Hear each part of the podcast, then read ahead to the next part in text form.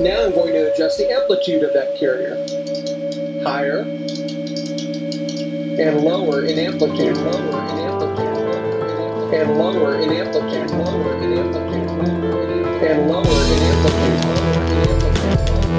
and lower in amplitude, lower in amplitude, and lower in amplitude, lower in amplitude, and lower in amplitude, lower in amplitude. Amplitude, le mix.